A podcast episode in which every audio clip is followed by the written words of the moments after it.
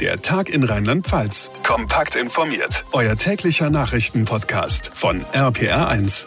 Hallo und willkommen am Donnerstag zu unserer aktuellen Podcast-Ausgabe. Ich bin John Segert. Schön, dass ihr eingeschaltet habt. Seit Anfang der Woche sind die Lockerungen in Rheinland-Pfalz in Kraft. Geschäfte dürfen wieder öffnen. Die Kontaktbeschränkungen sind nicht mehr ganz so streng. All das, weil wir mit der Inzidenz landesweit stabil unter 50 liegen. Bis jetzt. Das Landesuntersuchungsamt hat heute Zahlen mitgeteilt, die zeigen, dass auch in Rheinland-Pfalz ein Trend nach oben zu erkennen ist. Wie die Zahlen im Detail aussehen und was die Entwicklung für die Lockerungen, zum Beispiel für den rheinland-pfälzischen Einzelhandel bedeutet, dazu gleich mehr. Außerdem Thema die Landtagswahl am kommenden Sonntag. Mit der amtierenden Ministerpräsidentin und SPD-Spitzenkandidatin Malu Dreyer haben wir ja gestern ausführlich gesprochen. Heute ist ihr Herausforderer dran, Christian Baldauf von der CDU. Er war uns exklusiv heute früh bei RPA1 zugeschaltet. Das komplette Interview, 16 Minuten lang, hört ihr in dieser Ausgabe. Deswegen sind wir auch heute ein Stückchen länger als sonst. Und wir erinnern heute an den verheerenden Tsunami und die Atomkatastrophe in Fukushima. Heute ist das Ganze genau zehn Jahre her. Was hat sich seither in Sachen Atomausstieg getan? Darüber sprechen wir nach den wichtigsten Infos vom heutigen Tag. Seit Montag freut sich ja unter anderem der rheinland-pfälzische Einzelhandel darüber, endlich wieder aufmachen zu dürfen, denn die Inzidenz landesweit lag ja stabil unter der kritischen Marke von 50. Richtig, Vergangenheit lag. Das Landesuntersuchungsamt in Koblenz hat heute die neuen Daten für Rheinland-Pfalz mitgeteilt und die zeigen, die landesweite Inzidenz ist das erste Mal seit langem wieder über 50 gestiegen. Genauer liegt sie bei 50,7. Susi Kimmel aus dem RPA1 Nachrichtenteam, ist das jetzt tatsächlich der Beginn der dritten Welle, von der viele Experten sprechen? Ja, laut dem Chef des Robert-Koch-Instituts Lothar Wieler sind wir schon mittendrin in der dritten Welle. Er hat heute bundesweit über 14.300 neue Corona-Fälle gemeldet, damit über 2.400 mehr als vor genau einer Woche. Dieser Trend nach oben ist auch in den rheinland-pfälzischen Zahlen zu erkennen. Die landesweite Inzidenz hast du ja schon angesprochen, aber auch in den Kommunen sehen wir steigende Zahlen. Die Stadt Frankenthal liegt heute bei einer Inzidenz von 133, Altenkirchen bei 122 und Pirmasens Inzidenz bei 101. Hm, jetzt hängen diese ganzen Lockerungen ja ganz entscheidend von der landesweiten Inzidenz ab. Heißt das also, einige Läden in Rheinland-Pfalz müssen dann bald wieder schließen? Könnte sein, ja. Wichtig ist jetzt eben, wie sich die Zahlen den Rest der Woche entwickeln. Die Vorgabe ist ja, wenn die landesweite Inzidenz drei Tage in Folge über 50 liegt, dann müssen die Lockerungen wieder zurückgenommen werden. Heißt im Klartext, liegt die Inzidenz bis Samstag noch immer über 50, dann geht's am Montag für die Läden zurück ins Terminshopping. Außer, und das ist ganz wichtig, in den Städten und Kreisen, in denen die Inzidenz weiter unter 50 liegt. Aber noch ist das alles Zukunftsmusik. Ihr könnt die Zahlen für euren Kreis, für eure Stadt im Auge behalten nachlesen auf rpr1.de. Da sind alle Kommunen detailliert aufgeführt. Tja, was hilft dagegen? Impfen so schnell wie möglich und so viel wie möglich. Susi, ist denn jetzt absehbar, wann es in den Arztpraxen losgeht? Ja, definitiv im April und spätestens am 19. Das haben die Gesundheitsminister von Bund und Ländern beschlossen. Rheinland-Pfalz macht das so, dass Impfzentren und Praxisimpfungen parallel laufen. Nächsten Monat sollen mindestens 110.000 Dosen pro Woche reinkommen für die Zentren, für die mobilen Teams. Das Land rechnet aber mit mehr und das geht dann an die niedergelassenen Ärzte. Der erste Schritt zu echten Massenimpfungen. Der Überblick von Susi Kimmel.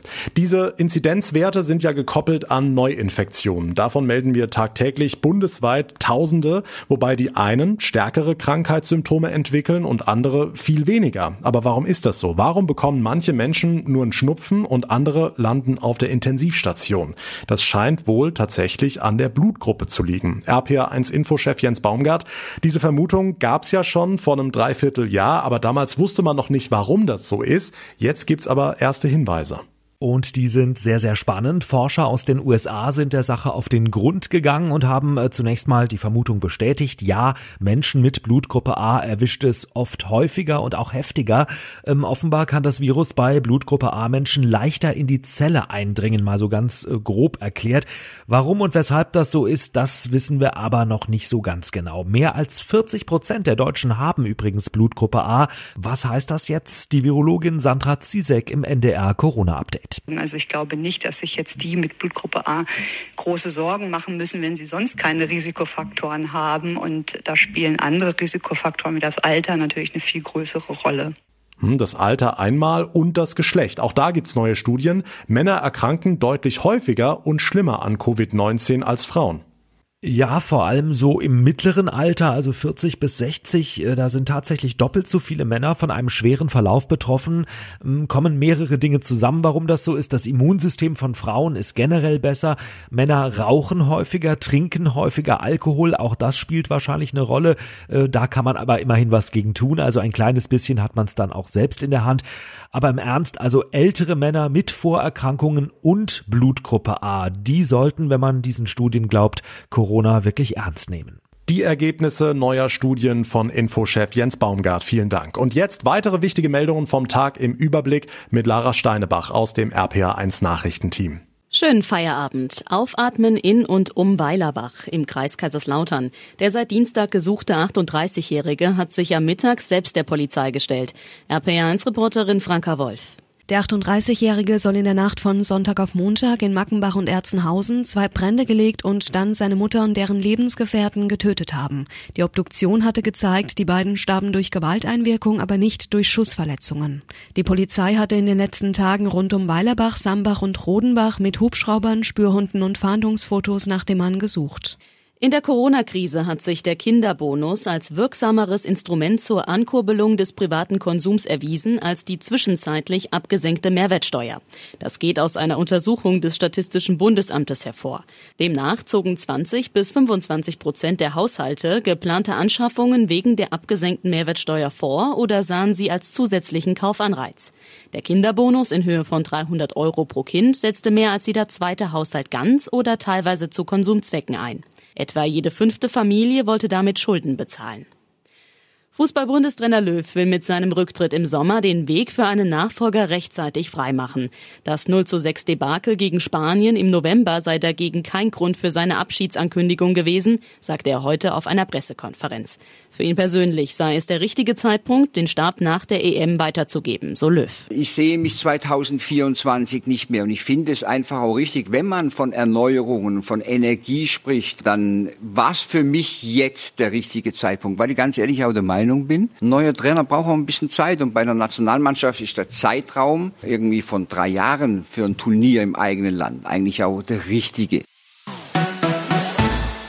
Rheinland-Pfalz wählt. Der Countdown zur Entscheidung bei RPR 1.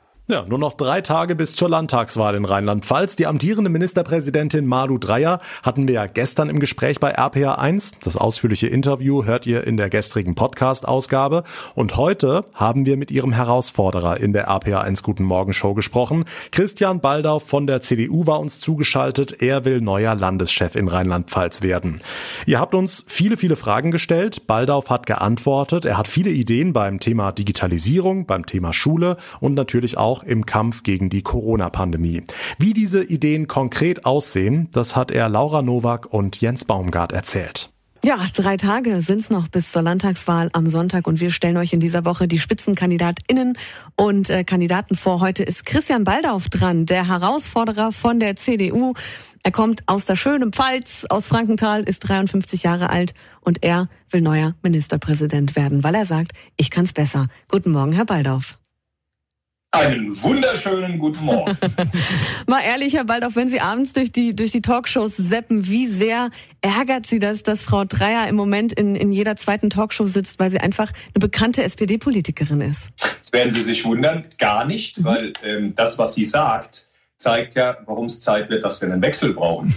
Es ist nun mal in der Demokratie so, äh, dass es nach jetzt auch 30 Jahren mal dringend an der Zeit ist, wir haben ja in Rheinland-Pfalz äh, weder im Bereich der Bildung noch im Bereich äh, der Öffnungen noch im Bereich der Testungen überhaupt ähm, Dinge, die wir vorzeigen können.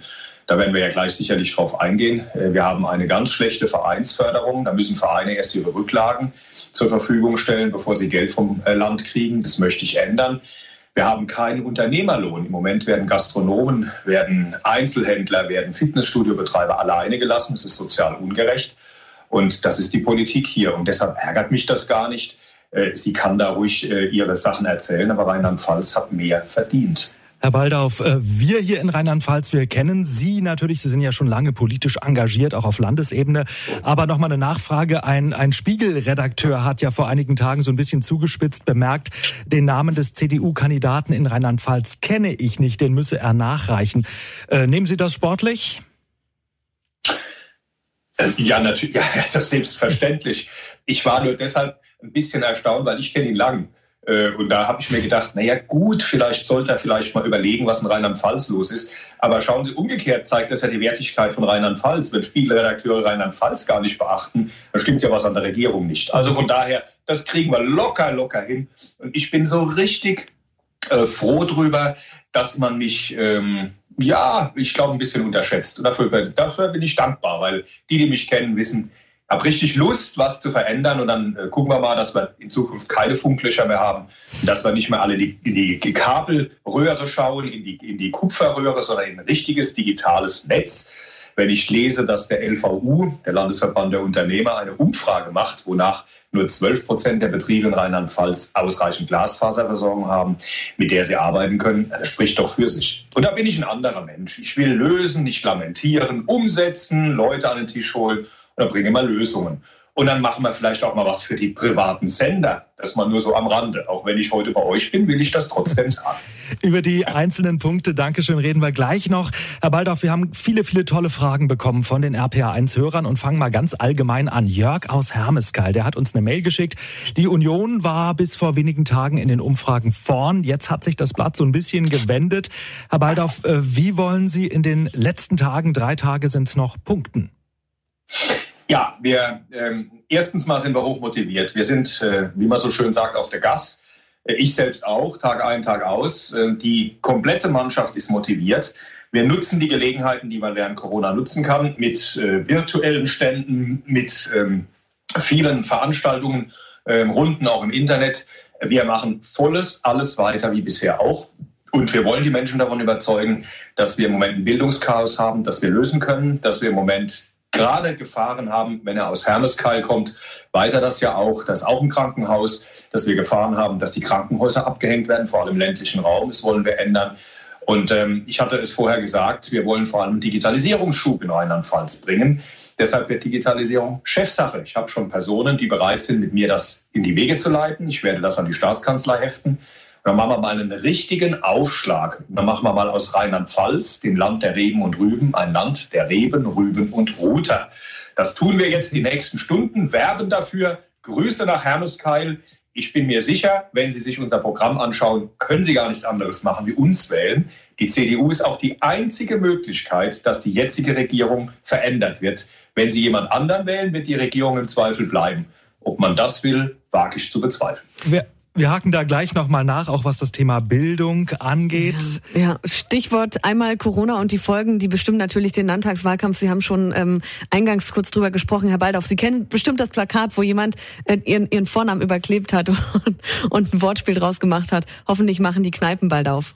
Ja, ja besser ähm, geht's doch nicht. Ja, hören, hören wir zunächst mal die ernst gemeinte Frage von Jochen aus Schifferstadt. Mich würde einfach mal interessieren, in welchem Verhältnis es steht, dass wir mit Kindern unter 14 Jahren in Gruppen zu 20 Kindern trainieren dürfen. Kontaktsport, Fußball, aber wir es nicht geregelt bekommen, die Gastronomie, die ein so tolles Hygienekonzept hat, auch schon nach dem ersten Lockdown, warum diese nicht öffnen darf. Wo steht da das Verhältnis? Also Sie haben gesagt, die Plakatüberklebung äh, sehen Sie auch mit einem Zwinkern, aber wie sehen Sie das mit den Kneipen? Ja, ähm, äh, jetzt ist Jochen aus Schieferstadt nicht weit weg von mir. Äh, und weiß genauso wie ich, äh, ähm, der Wettergott hat im Prinzip die Außengastronomie schon geöffnet. Ich habe das am Wochenende ja auch festgestellt. Es gibt Picknickdecken, die man dabei hat. Äh, ganz vieles entlang der Weinstraße, aber nicht nur da, in ganz Rheinland-Pfalz wird außen jetzt auch wahrgenommen und die Menschen treffen sich. Und jetzt kommt's. In der Gastronomie hätte man die Hygieneregeln, richtig, während man das natürlich draußen nicht hat und das aber auch nicht groß kontrollieren kann. Meine persönliche Ansicht ist diejenige, die vertrete ich aber schon seit zwei Wochen. Ich bin der Meinung, wir müssen Gastronomie, Einzelhandel, Fitnessstudios und andere jetzt aufmachen. Wir brauchen dafür ein Lüftungsgeräteprogramm des Landes. 50 äh, Prozent zahlt das Land und das Land sagt auch mal, welche Lüftungsgeräte. So würde es so, also würde so, so möchte ich es machen, wenn ich Regierungsauftrag bekomme. 50 Prozent zahlt der Gastronom, Einzelhändler selbst, bekommt dafür einen Kredit, der gestundet ist, weil im Moment haben alle diejenigen keine Rücklagen mehr. Ich selbst bin selbstständig. Ich will nicht, dass jemand in Insolvenz geht. Weiterhin, wir brauchen einen Unternehmerlohn, solange zu ist. Das ist sozial ungerecht, wenn es den nicht gibt. Wir sind die einzigen Rheinland-Pfalz, die ihn fordern. Und jetzt kann ich eins dazu sagen, ja, öffnen. Und jetzt kommt es, wir brauchen Testzentren dazu. Und zwar vor Ort. Testzentren, bei denen Schnelltests, Selbsttests durchgeführt werden, mit denen man eine Bestätigung bekommt, dass man negativ ist. Und dann darf man ein Geschäft, eine Gastronomie betreten. So rum muss es jetzt laufen. Wir müssen weg von den Inzidenzen. Und sollte ich die Chance haben, Regierungsverantwortung zu übernehmen, wird sofort die Testung extrem erhöht. Beispiel nur, die Bayern haben 100 Millionen Schnell- und Selbsttests bestellt, Rheinland-Pfalz zum gleichen Zeitpunkt 4 Millionen. Das zeigt schon, da ist überhaupt keine vorausschauende Planung drin. Und ich will es nochmal wiederholen, ich bin jemand, der umsetzen will, planen will und dann testen, testen, testen, testen. Dann öffnen wir. Ja. Und übrigens, dann impfen wir endlich auch mal ausreichend. Es liegen immer noch AstraZeneca und Moderna in den Lagern. Die müssen raus. Wir müssen die Menschen impfen. Über 100.000 über 80-Jährige sind im Moment immer noch nicht geimpft. Aber Herr das Baldauf, darf ich so, kurz, darf ich da ja. ganz kurz einhaken? Da ja. schiebt jetzt natürlich die, die, Union der SPD, die SPD ein bisschen auch der Union den schwarzen Peter zu. Es geht ja, ja also wir liegen ja nicht so ganz schlecht in Rheinland-Pfalz im bundesweiten Vergleich, was das Impfen angeht, sondern sind sogar recht weit vorne. Mit den Tests ist eine andere Frage, aber die Tests sind ja im Moment noch nicht da und deshalb oder zumindest noch nicht alle da. Und äh, jetzt sagen die Virologen, das ist schon ziemlich riskant, was sie da vorschlagen sagen, also Gastronomie öffnen, solange das diese Lüftungsgeräte und alles noch nicht da ist, könnte auch nach hinten losgehen die nächsten Tage. Nein, nein. Da haben Sie mich missverstanden. Ähm, erstens mal, natürlich liegen wir in der Impfung nicht schlecht. Das ist ja alles korrekt. Zweitens, bei den Testungen ist es anders. Es gibt diese Tests. Die werden ja jetzt zwischenzeitlich auch in den Discountern verkauft. Das ist nicht wahr. In Deutschland gibt es genug Tests. Die Bayern haben ja auch bestellt. Nein, sie können natürlich Gastronomie und Einzelhandel erst aufmachen, wenn auch die Lüftungsgeräte eingebaut sind. Nur hätte man da schon vor einem Jahr von Seiten der Landesregierung sagen können, welche Lüftungsgeräte eingebaut werden. Sie brauchen diese HEPA-Filter, die dreilagigen, damit sie diese Viren auch einfangen. Das ist die Voraussetzung. Die Voraussetzung sind die Lüftungsgeräte und die Testungen und die Nachweisung der Testung. Erst dann kann man aufmachen. Stimmt, natürlich. Und bei der Außengastronomie kann das aber jetzt schon umgehend passieren, weil da haben Sie ja die Abstände, da haben Sie die Hygienemaßnahmen. Die RPA1-Hörer, Herr Baldauf, haben uns viele, viele Fragen geschickt. Äh, schön, dass Sie sich heute Morgen dafür Zeit nehmen. Und äh, wir sagen an dieser Stelle Hallo, Anna aus Westerburg. Hallo Herr Baldauf. Also die Corona-Krise hat jetzt besonders gezeigt, dass Rheinland-Pfalz, wie viele andere Bundesländer auch, ähm, besonders digital hinterherhängt. Das Internet auf dem Land ist oft nicht gut genug. Ähm, besonders problematisch wird es da bei der Online-Uni, während dem Studium zum Beispiel. Was ist da Ihre Idee? Wie wollen Sie das ändern und verbessern? Herr Baldauf. Ja, da sind zwei Punkte anzugehen. Ich hatte es vorher gesagt. Ähm, wir brauchen ähm, die Digitalisierung äh, angehängt an die Staatskanzlei, es muss Chefsache werden. Ähm, tatsächlich ist es so, dass wir teilweise in der jordanischen Wüste besser telefonieren können als in mancher Region in Rheinland-Pfalz. Und viele schauen nach wie vor in die Kupferröhre hinein. Da hätte ich mir es gewünscht, man würde mal etwas mehr auf äh, schnelles Internet legen, auf den, äh, auf den Ausbau mit DSL und den entsprechenden Kabeln. Mein Vorschlag ist folgender. Erstens, wir machen einen Digitalplan, wann wir was ausbauen. Zunächst müssen wir, so meine Meinung, damit die Gleichwertigkeit der Lebensverhältnisse in Stadt und Land gewährleistet ist, vor allem auch das Land nach vorne bringen. Wir müssen dort vor allem die Gewerbegebiete in den Gemeinden zuerst erschließen, weil wir ja nicht auf einmal das komplette Geld haben, es darzustellen. Aber es muss einen Plan geben und dann muss jeder und jede wissen, wann sie dran sind. Das ist das Erste. Das Zweite ist, und das kann man im Übrigen alles deshalb auch machen. Ich habe mit einem Unternehmer, der allen bekannt ist, aus Montabaur gesprochen, mit einem größeren Unternehmen, äh, die, die sich da sehr gut auskennen. Das zweite ist Mobilfunk. Ich möchte 5G einführen in Rheinland-Pfalz zusammen mit dem Bund. Da ist ja die eigentliche Zuständigkeit, aber wir werden eigene Pläne auflegen, eigene Umsetzungen vorschlagen, damit auch die Masten errichtet werden. Mhm. Und wenn wir 5G haben und Glasfaser, dann sind wir ganz weit vorne und dann funktioniert im Übrigen auch die Schule, wenn sie nicht in Präsenz sein kann, was wir uns alle wünschen, aber es nicht immer der Fall sein kann. Aber äh, die Ministerpräsidentin, die amtierende Ministerpräsidentin hält so ein bisschen dagegen und sagt, naja, da ist eben doch ganz viel Zuständigkeit vom Bund und auch von den Kommunen. Also das Geld sei da, hat Malu Dreyer gesagt und es wird zum Teil einfach nicht richtig abgerufen. Was ist da Ihre Lösung? Das zeigt aber genau den äh, Regierungsstil von Malu Dreyer ähm, auch vom Digitalpakt Schule, das ist ein Bundesprogramm, die hätten ja gar nichts für Schule machen brauchen, sind ja auch nicht zuständig. Es ist ja erst in Rheinland-Pfalz 13 Prozent abgerufen. Malu Dreyer äh, rühmt sich oft ähm, Dinge, die sie nicht selbst angestoßen hat. Und wenn sie sie lösen soll, dann sind andere zuständig. Das ist nicht mein Stil. Ich setze Kommunale, ich setze den Bund mit an den Tisch und dann stehen wir auch erst auf, wenn wir eine Lösung haben. Also wir machen keine runden Tische, wo Kaffee getrunken wird, Kuchen gegessen und wir gehen auseinander und haben uns gesehen, sondern wir machen Workshops. Und dann werden Dinge angesprochen, die zu lösen sind. Und die lösen wir dann mit einem Zeitplan und mit klaren Zuständigkeiten. So möchte ich arbeiten. Wir müssen ja Rheinland-Pfalz nach vorne bringen. Und gestanden Sie mir nur die Bemerkung, ich habe ja so, äh, so lachen müssen, schmunzeln müssen, als ich gehört habe, dass Malu Dreyer jetzt bis Ende des Jahres WLAN an alle Schulen bringen will. Da ist sie im Übrigen auch nicht zuständig. Aber ich hatte dann plötzlich den Eindruck, das ist erst jetzt erfunden worden. Na, die sind so lange schon dran, das hätten die alles schon machen können.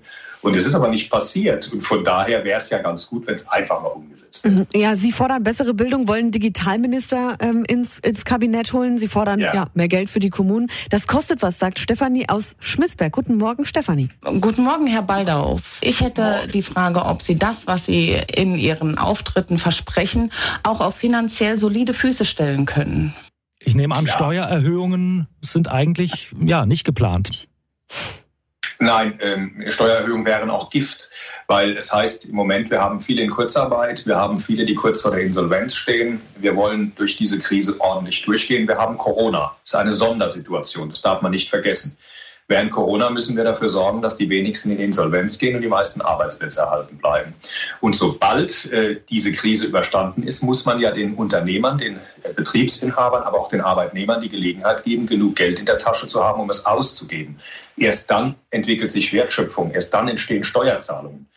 Das ist der eine Punkt. Und da bin ich mir sicher, so sind wir die letzten zehn Jahre auch gefahren auf Bundesebene, dass man mit Steuererhöhungen nichts erreicht. Im Gegenteil. Wie zahlen wir das?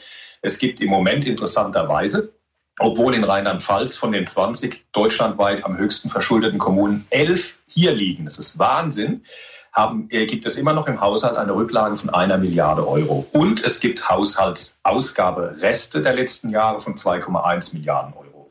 Und ich sage eines, genau diese Gelder müssen wir auch sicherlich nicht alle, aber vieles mhm. dafür einsetzen, dass wir einen Digitalisierungsschub bekommen. Ich bekomme immer glasige Augen, wenn ich nach mhm. Bayern schaue oder in andere Bundesländer, die viel weiter sind. Und wenn wir nicht abgehängt werden wollen, müssen wir dieses Geld dafür einsetzen. Das Thema Windräder geht ja so ein bisschen durch die ja. Decke im Moment. Ähm, ja. Hat sich Ihre Meinung ein bisschen geändert oder bleiben Sie dabei? Im Pfälzerwald soll kein Windrad stehen. Ich ändere meine Meinung da nicht. Es ist in der Sache völlig richtig, völlig wichtig. Es kommen in den Pfälzerwald keine Windanlagen. Äh, in der Opposition erreicht man in der Regel nichts oder wenig. Man kann Vorschläge machen. Aber was wir erreicht haben, das ist jetzt beinahe auch schon sechs, sieben Jahre her, dass dort keine stehen. Und das hat sehr viel mit zwei Faktoren zu tun. Klimawandel, wir brauchen unsere Wälder, intakte Wälder, wir brauchen gesunde Wälder. Sie sind alle krank, über 80 Prozent der Bäume sind geschädigt. Deshalb brauchen wir ein Wiederaufforstungsprogramm. Und zweitens, es ist ein touristischer Aspekt, es ist ein Heimataspekt, es ist ein Erholungsaspekt. Und dieser Wald ist eine der größten zusammenhängenden Waldflächen und deshalb muss er windkraftfrei bleiben. Mhm. Wenn wir jetzt mal schauen auf die Wahl, auf die Umfragewerte vom kommenden Sonntag, naja, allein werden Sie wahrscheinlich nicht regieren können, auch wenn Sie äh, den ersten Platz belegen. Was halten Sie von Schwarz-Grün, gerade angesichts dieser Diskussionen, vielleicht auch Thema Insektenschutz, da gibt's ja doch äh, zum Teil unterschiedliche Meinungen. Können Sie sich Schwarz-Grün in Rheinland-Pfalz vorstellen? Ich kann mir ähm, vieles und alles vorstellen. Trotzdem kämpfe ich natürlich noch für ein hervorragendes Ergebnis für uns. Ein Spiel dauert 90 Minuten. Soweit sind wir noch nicht. Lassen wir uns mal überraschen. Sollte wieder erwarten keine absolute Mehrheit rauskommen, dann werden wir mit allen sprechen, außer mit AfD und Linkspartei. Und das heißt SPD, Grüne, FDP, Freie Wähler wissen wir noch nicht, was passiert. Also von daher. Ähm, Da muss man offen sein, Schnittmengen suchen und dann schauen, wie man es äh, auch unter einen Hut bringt. Aber ich lege Wert darauf zu sagen, es muss die CDU-Handschrift drin sein. Herr Baldauf, eine ja, letzte kurze Frage. Sonntag ist also Landtagswahl und äh, Sie haben vorhin auch gesagt, Demokratie lebt vom Wechsel. Wir haben ja jetzt lange die SPD gehabt. Äh, gilt das eigentlich auch für die Bundestagswahl im Herbst dann? Äh, da wird es sicherlich eine neue Koalition geben, gehe ich mal aus. Aber Sie dürfen jetzt auch mal eine sehen. Äh, ich, äh, wenn Sie es richtig formuliert haben, trete ich ja nicht für den Bund an. Ich trete für ein Amt an, für, für das ich viel Lust hätte, es umzusetzen und es auch gut für Rheinland-Pfalz zu machen. Und nachdem ich auch nicht Bundestrainer werden will oder sonstiges, konzentriere ich mich einzig und allein auf Rheinland-Pfalz, weil ich ein wirklich stolzer und als sehr zufriedener Heimatverbundener Rheinland-Pfälzer bin und dafür möchte ich was bewegen und dafür habe ich Lust. Und wenn die Wählerinnen und Wähler sagen, gib dem eine Chance, dann werden sie nichts Falsches tun. Christian Baldauf, der Spitzenkandidat der CDU bei der Landtagswahl am Sonntag. Er will neuer Ministerpräsident in Rheinland-Pfalz werden. Es wird definitiv eine sehr spannende Wahl. Zwischenzeitlich hatte Baldauf in Umfragen die Nase vor Malu Dreyer. Inzwischen liegt sie wieder leicht vorne. Sie dürfte wohl vor allem mit ihrer aktuellen Corona-Politik punkten. Andere Themen sind in den letzten Monaten ein bisschen hinten runtergefallen. Vor allem der Klimawandel mit allem, was damit zusammenhängt. Vor Corona, gerade für jüngere Menschen extrem wichtig. Stichwort Stichwort Fridays for Future.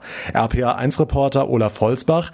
Wie ist das denn mit denen, die zum ersten Mal wählen oder gerade so noch nicht wählen dürfen? Werden die jetzt nicht abgehängt? Ja, die Gefahr besteht wohl zwangsläufig, denn das Virus bedroht vor allem die Alten und die Jungen leiden unter Kontaktverboten und geschlossenen Schulen. Also durch die Corona-Politik habe ich das, also manchmal hat man das Gefühl jetzt als Jugendlicher, man wird so ein bisschen im Stich gelassen im Moment von der Politik oder über, einfach so übersehen? Eine der ersten Stimmen unserer Zufallsumfrage in Trier. Aber auch die anderen zeigen, so sehr hat sich die Agenda junger Menschen nicht verändert. Also auf jeden Fall der Fokus auf Klimawandel. Auf jeden Fall der Verkehr, dass es eben sichere Fahrradwege gibt, die ausgebaut werden. Und das Thema Klimawandel. Wirtschaft. Okay, letzteres ist vielleicht doch durch die Corona-Krise reingerutscht. Hinzu kommen vor allem auf dem Land die Löcher im Handynetz, gerade jetzt Katastrophe. Natürlich natürlich gibt es auch unterschiedliche Zugangsmöglichkeiten von der Technik, die man selbst besitzt. Ja, das ist dann nicht nur Stadt-Land, sondern auch, wie ist eine Familie ausgestattet mit digitalem Gerät? Das spielt natürlich auch nochmal eine Rolle. Und für junge Menschen ist letztendlich auch die sozialen Medien noch im Moment das fast das einzigste Medium, äh, wo sie miteinander kommunizieren können. Deswegen ist es auch so wichtig. Volker Steinberg, Vorsitzender des Landesjugendrings Rheinland-Pfalz. Er sagt, die Jungen sind unsicher.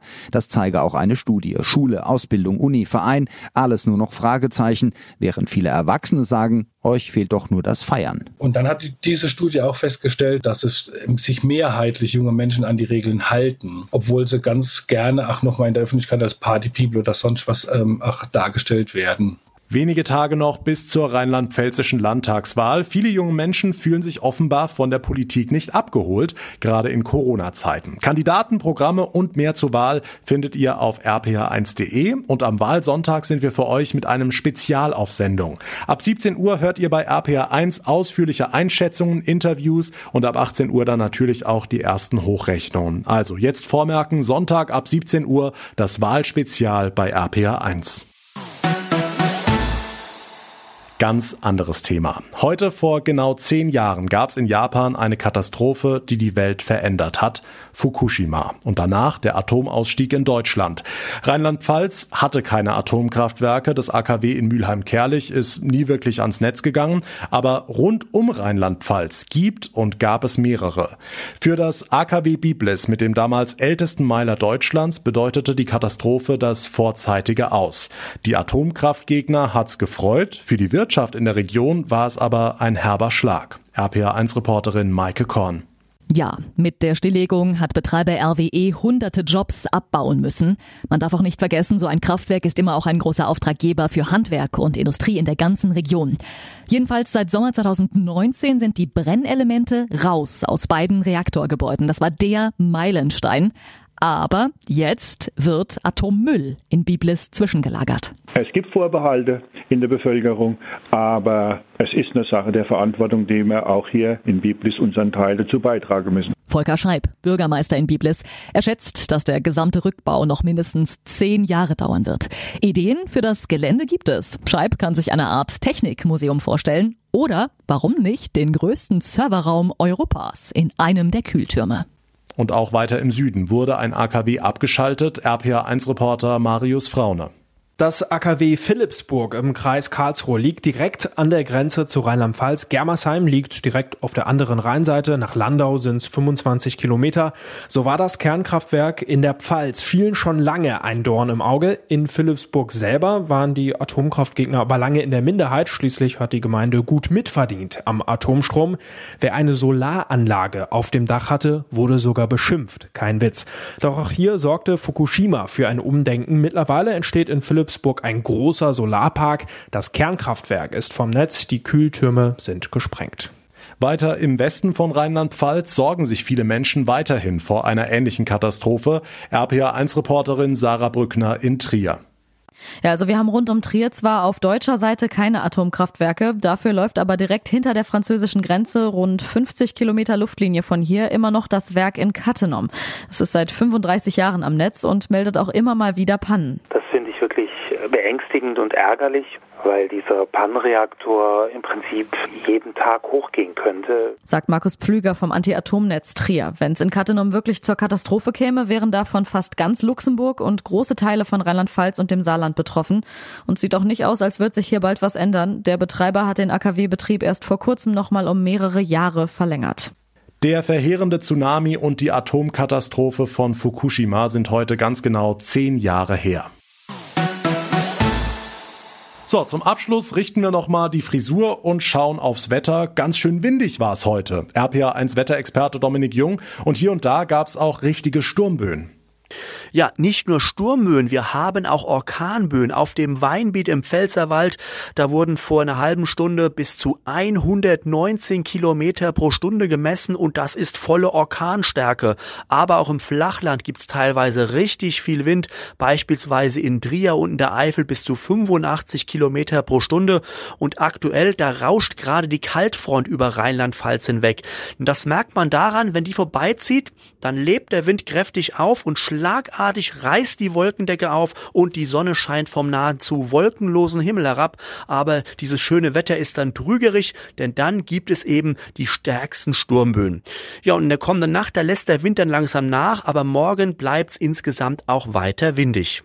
Tja, bei dem ganzen Wind könnte auch der Frühling mal wieder zu uns gepustet werden. Wir haben jetzt Mitte März und irgendwie ist der nicht zu sehen.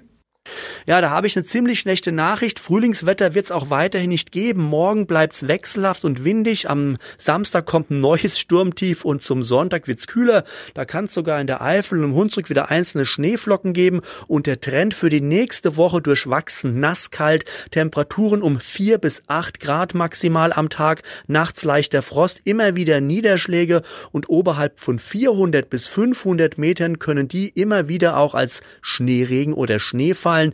Der Märzwinter meldet sich also nächste Woche nochmal zurück und warmes Frühlingswetter mit Temperaturen von über 15 oder gar 20 Grad ist weit und breit für uns hier in Rheinland-Pfalz erstmal nicht in Sicht die Aussichten von Dominik Jung. Und das war der Donnerstag in Rheinland-Pfalz. Wenn euch unser Podcast gefällt, dann würde ich mich sehr über eine Bewertung bei Apple Podcasts freuen und ihr bleibt immer auf dem Laufenden, wenn ihr unseren Tag in Rheinland-Pfalz ganz einfach abonniert, da wo ihr mir gerade zuhört. Mein Name ist John Segert. Ich bedanke mich ganz herzlich fürs Einschalten, für eure Aufmerksamkeit. Wir hören uns dann morgen Nachmittag wieder. Bis dahin eine gute Zeit und vor allem bleibt gesund. Der Tag in Rheinland-Pfalz, auch als Podcast und auf rpr1.de. Jetzt abonnieren.